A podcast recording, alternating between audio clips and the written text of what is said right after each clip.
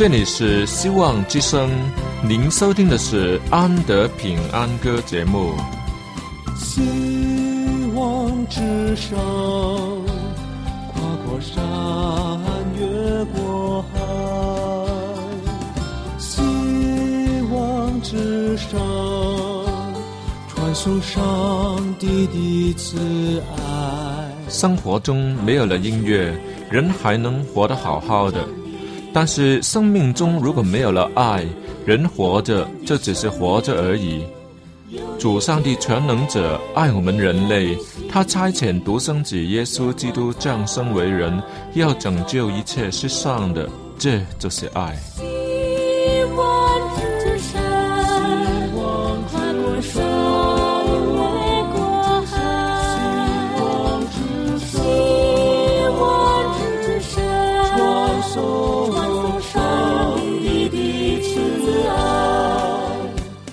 望之声为了听众们心灵的需要，特别安排了《安德平安歌》这个节目，借着诗歌分享以及音乐的感受，把从天而来的平安带给有需要的人家。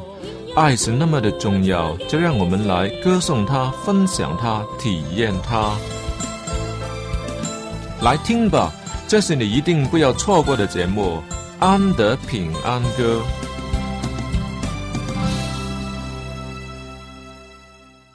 亲爱的听众朋友，大家好！安德的节目又开始了。今天当然有好听的诗歌跟你一起听。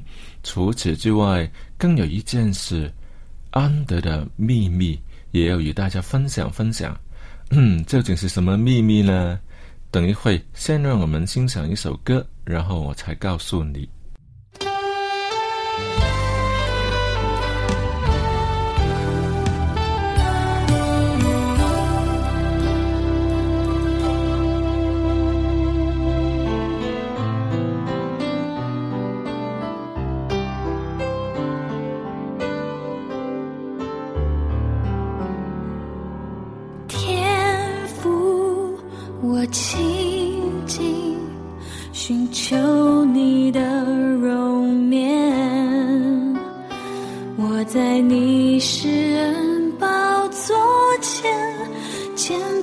我自己。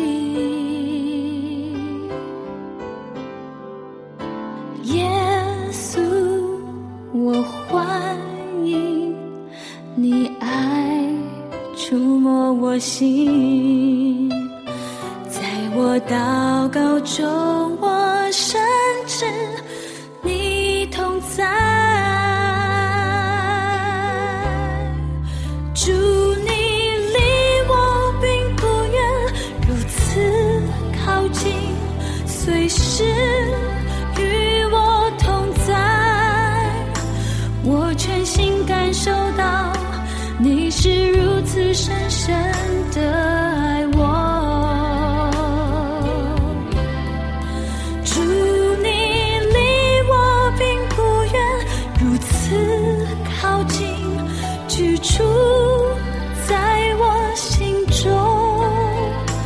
我全心感受到我的灵和等前目你住。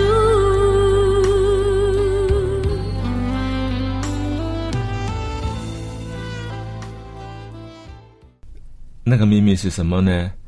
原来啊。少年时期的安德是一个左口笨舌的人，想不到吧？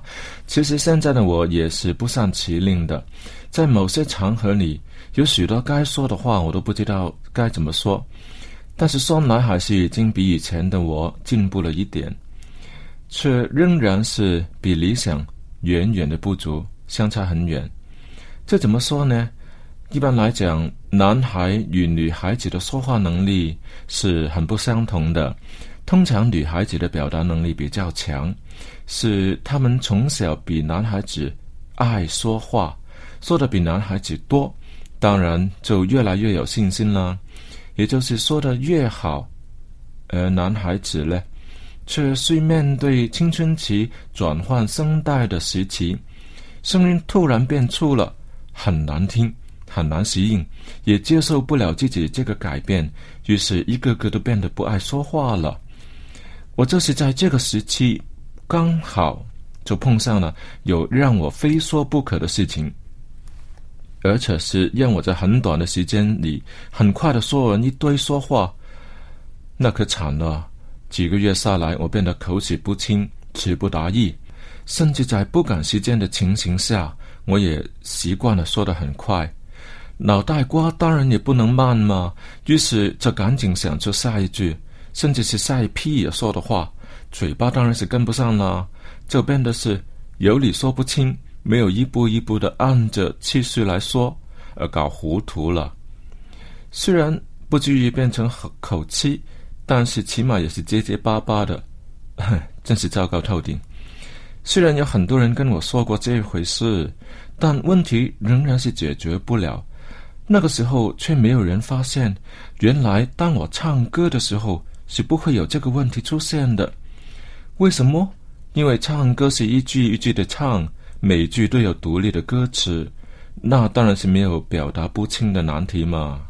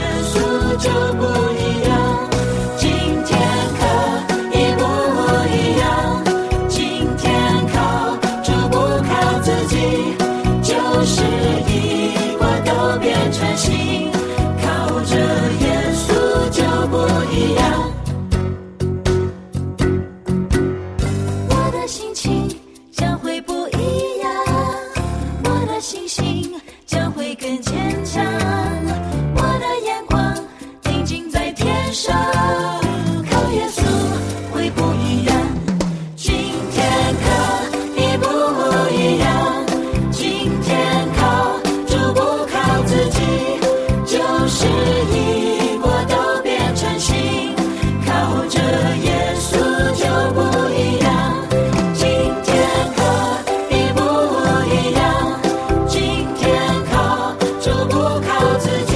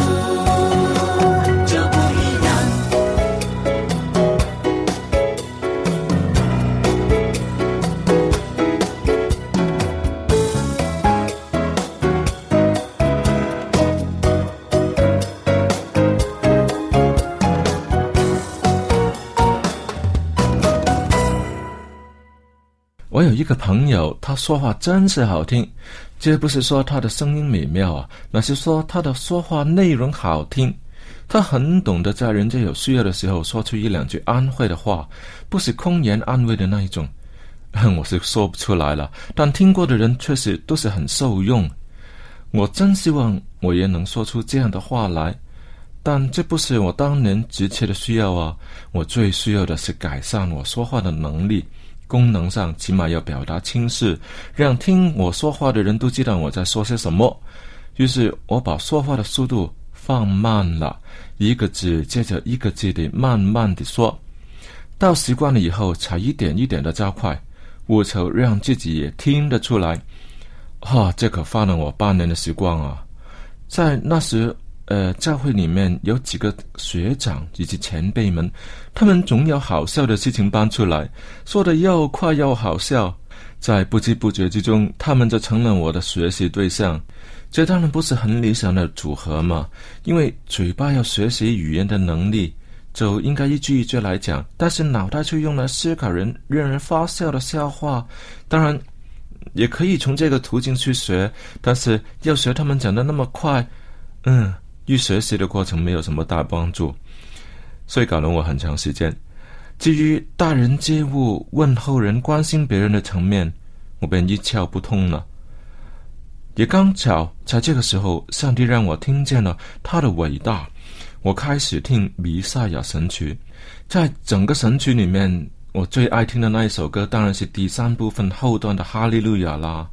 当整个神曲都听过多遍以后，我突然发现，那个第一首很重要的那一首歌，就是韩德尔一开始就要写的那一首歌，是一首上帝要安慰人的歌。这让我发现了新的东西哦，这可是我一直都不懂得的东西。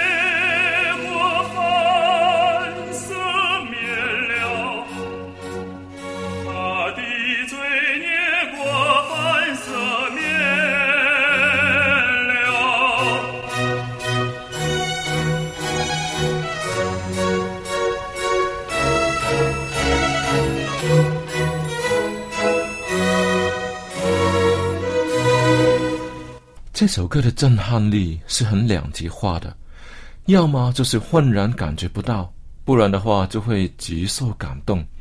这要看个人的经历而有所不同。对于一生平淡安稳的人来说，一句安慰的话没有什么大不了；但对于那些经历风风雨雨的人来说，Comfort ye, comfort ye my people，这是英文的版本呢，就是安慰。安慰我的百姓，哇，这可说是无比的安慰啊！当你在车祸中被救了出来，身上却一点伤都没有，救护人员问你一句：“你还好吗？”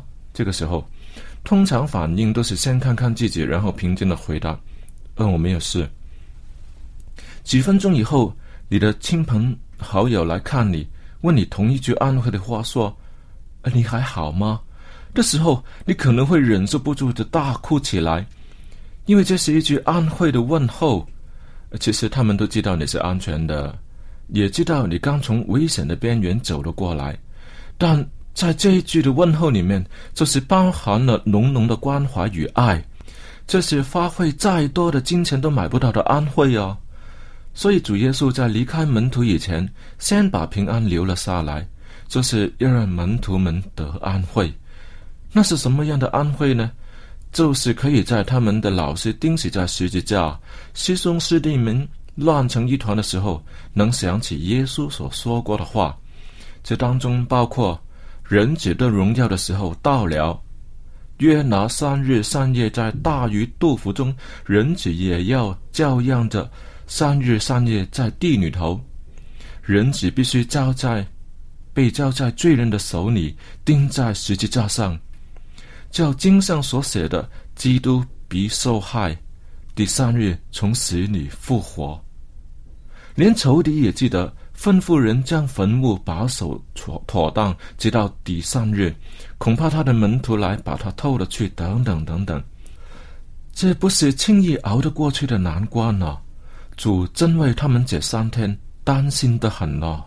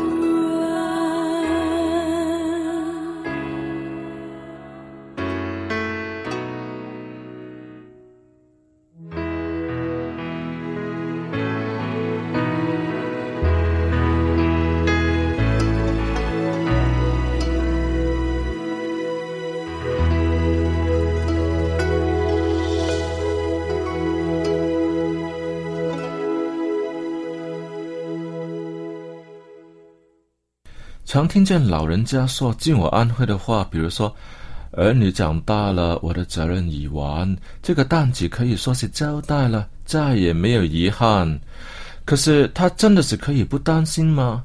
不能，亲情的责任还在啊，是怎么说也放不下的哟。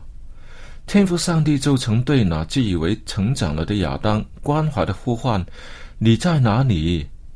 上帝当然知道亚当已经不听吩咐，吃了禁树上的果子，算是自立门户。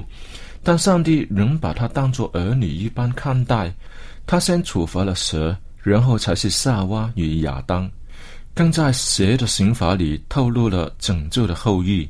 当中所隐藏着的亲情，让亚当牢牢的记着，以及他们生了第一个孩子，就以为已经得着了那个后裔，而用其命名该隐。该隐的意思就是得到的意思，他因此而得到了安慰。但是该隐却成为了第一个杀人犯，亚当所得到的安慰很短暂。我们其实需要的安慰是从神而来的安慰。当你尽了力却得不到好的成绩的时候，上帝爱你，他看见你流的汗。当你处身在狂风暴雨之中，以及外围的环境因素不理想，甚至是求助无门的时候，朝不保夕的时候，上帝要查干你的眼力，听你的祷告。当你做主圣功、传福音，却被人顶回来的时候，甚至是有逼迫来临的时候。上帝赐你平安走路的鞋，令你可以走到安全的境界。他是神，他的安慰是绝不落空的。哪怕是面对死亡的时候，只要对他说一句“阿爸，爸爸，爹地”，他便马上回应：“孩子，我在这里，My dear, I'm here。”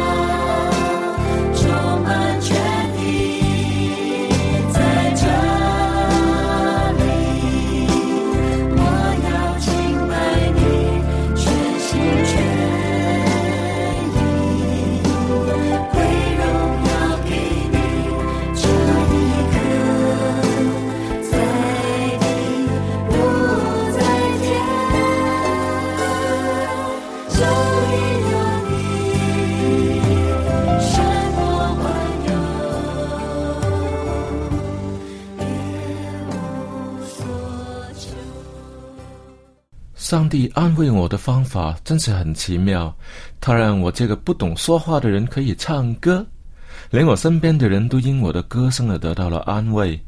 他是爱我们的神，他要安慰你。不论你是有病患缠身，或是有让人喘不过气的压力，或空有能力与抱负却没有机会等等，何不向天父上帝祈求？他的安慰是叫人受用不尽的。